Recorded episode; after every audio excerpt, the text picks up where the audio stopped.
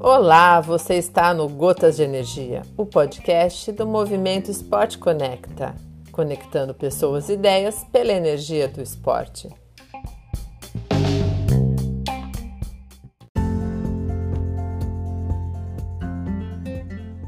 Olá, meu nome é Cristiano Goldenberg e é com muita alegria, com muita satisfação que eu estou mais uma vez aqui compartilhando com vocês mais uma história, mais um capítulo do meu livro Uma Maratona de Sonhos Reais 42 Histórias Inspiradoras. A história de hoje é uma história que mistura música, amor, dom, inspiração e talento. A origem da música não é clara para a humanidade, mas há relatos de que a música data de mais de 50 mil anos, quando o homem já se organizava em tribos na África, provavelmente em função da percepção dos sons da natureza.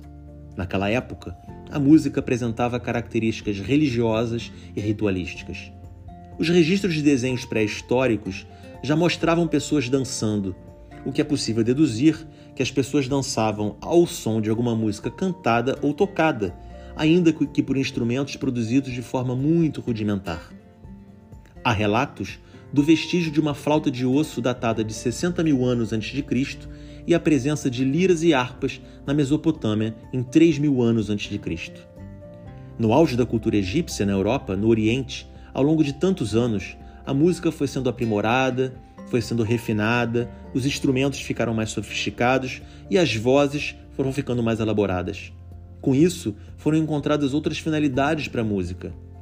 De diversão, de comemoração, de lamento, a música está presente em nossas vidas 24 horas. E há ainda quem acredite no poder terapêutico da música como uma maneira de ajudar a recuperação e o restabelecimento do estado de saúde das pessoas. Jules Van Stadt parece ter nascido para a música. Aos oito anos, já fazia sozinho canções completas no teclado de brinquedo do primo. Aos 12, quando ainda morava em Santa Catarina, conheceu uma menina que tocava órgão eletrônico, aquele que tem dois teclados e uma pedaleira. Júlio se lembra da euforia que tomou conta dele quando ele assistiu uma apresentação da menina. No dia seguinte, pediu que sua mãe, a querida Gleda Lalor, o matriculasse numa escola de música num curso de teclado. O pedido foi, foi atendido e o curso, que tinha duração de três anos, terminou em apenas seis meses para o Júlio. Ele simplesmente aprendia as lições de um dia para o outro e acelerou em muito o processo. Fez todos os cursos que podia na escola de música e logo já era monitor de outros alunos.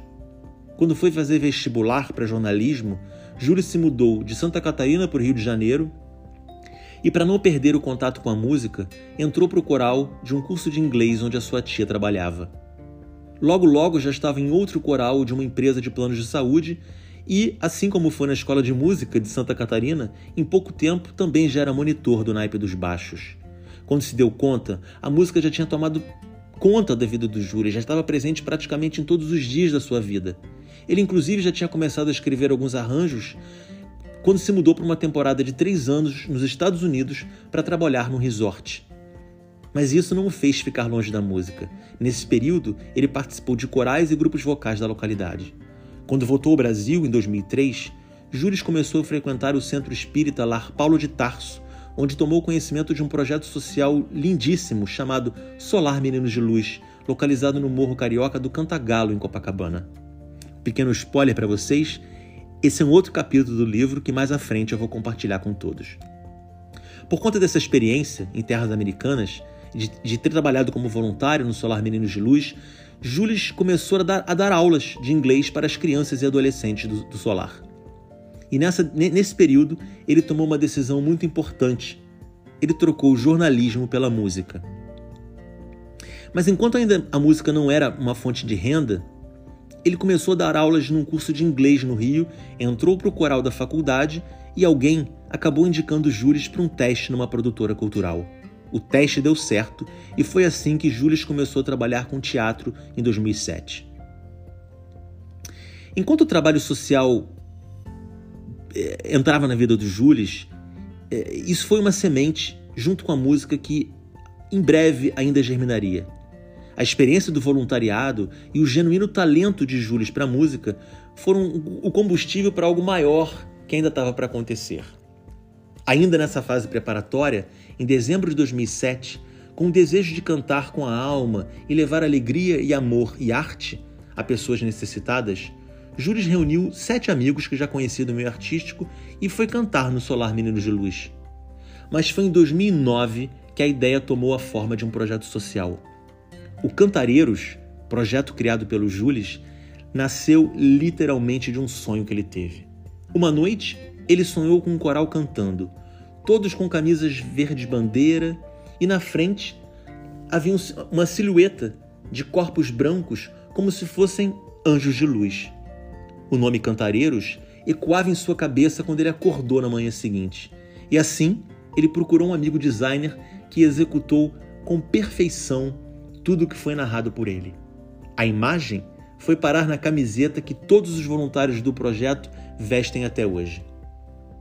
A partir de 2009, o projeto ultrapassou os muros do solar, que ainda faz parte das visitas do Cantareiros, e chegou a orfanatos, casas de saúde, asilos e muitos hospitais. O projeto cresceu ao longo dos anos com a chegada de novos cantores voluntários e as visitas foram se multiplicando, foram se multiplicando, até que em, janeiro de 2014, Júlio sofreu um acidente enquanto praticava exercícios físicos na academia. O acidente foi grave, ele teve uma fratura no joelho esquerdo, passou por muitas cirurgias e quase precisou ter a perna amputada. Esse evento, obviamente, foi um freio, tanto na, na, na, na carreira artística como no projeto social do Cantareiros. Júlio realizava as visitas ainda que com muita dificuldade, de muletas, e foi por conta desse acidente que Júlio oficializou o convite para sua mãe Gleda fazer parte do grupo. Júlio diz que hoje não consegue imaginar, imaginar o projeto sem ela.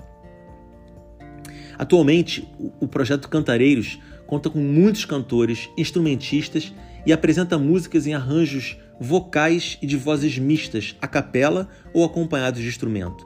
Todos os arranjos são do Júlio. A partir de 2015, sob a coordenação da Gleda, o Cantareiros expandiu as atividades que antigamente eram realizadas apenas no período de Natal, no mês de dezembro, e passou a realizar visitas regulares o ano inteiro. A participação em dezembro do Cantareiros é chamada de Maratona de Natal. Quase diariamente no mês de dezembro, o grupo visita todas essas instituições, hospitais, asilos e orfanatos, com grupos levando amor em forma de música. No repertório, músicas diversas falam de amor, paz, esperança, alegria, além de canções conhecidas do folclore natalino brasileiro e internacional. Na temporada de 2016, foram realizadas muitas visitas, levando emoção para aqueles que escutam as apresentações dos do, do cantareiros. São pacientes, idosos, crianças, famílias, funcionários, equipes médicas, todos se emocionam com amor em forma de música levado pelo projeto. E foi no final desse ano de 2016 que o projeto virou oficialmente um instituto. Mas o projeto não é apenas de música, como Júlio costuma dizer. Ele acredita no poder curativo e transformador da música. É uma linguagem universal que chega diretamente ao coração das pessoas, sem barreiras, sem filtros, sem julgamentos, não importando a origem, a cor, a religião ou o status social da pessoa. Muitas pessoas precisam apenas de uma palavra de atenção. E ao longo dos anos, foram presenciados inúmeros pequenos grandes milagres que aconteceram nessas visitas. Um rapaz que havia sido baleado durante um assalto saiu do coma enquanto o cantareiro se apresentava. Pacientes que tiram os braços debaixo dos lençóis para acenar em sinal de agradecimento. Pessoas que choram emocionadas e uma senhora internada numa CTI que não falava há quatro meses disse obrigada ao término de uma apresentação. Os casos são muitos e inúmeros. Eu mesmo fui voluntário do Cantareiros enquanto morava no Brasil e pude ser testemunha de muitas dessas manifestações. As boas vibrações vocais atraem boas energias, tão importantes para quem está em tratamento de saúde, como para quem participa do projeto. Tudo vibra em harmonia no universo, e não seria diferente com a música. Há vários estudos e pesquisas que comprovam o poder curativo da música. Assim como a harmonia contribui para a cura, a falta dela impacta isso tudo. E é por isso que Júris é tão exigente quando o assunto é afinação e harmonia das canções que, que prepara os arranjos. E vamos imaginar um médico que realiza uma cirurgia sem ter feito asepsia corretamente, ou um farmacêutico que não utilizou as doses certas para manipular um medicamento. O Cantareiros também é assim, precisa de um grupo com vozes vibrando harmonicamente. Jules gosta de citar Corinne Eline, a escritora norte-americana, autora de diversos livros sobre espiritualidade e cura pela música. Ela diz: o indivíduo comum, nem de longe, suspeita dos poderes que podem ser transmitidos à Terra por meio da música.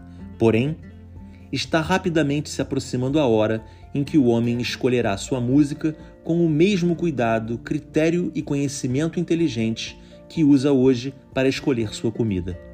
Quando essa hora chegar, a música irá se tornar uma importante fonte de cura para muitas doenças individuais e sociais, e a evolução humana será tremendamente acelerada. Que o Cantareiros possa seguir sua caminhada levando música, levando amor, levando conforto no Rio de Janeiro, em, em, em vários outros lugares. Júlio sonha em expandir esse projeto para outras localidades. Que esse sonho possa se tornar realidade e o projeto possa continuar levando amor em forma de música. Vejo você num próximo episódio Consciência Plena. Um grande abraço.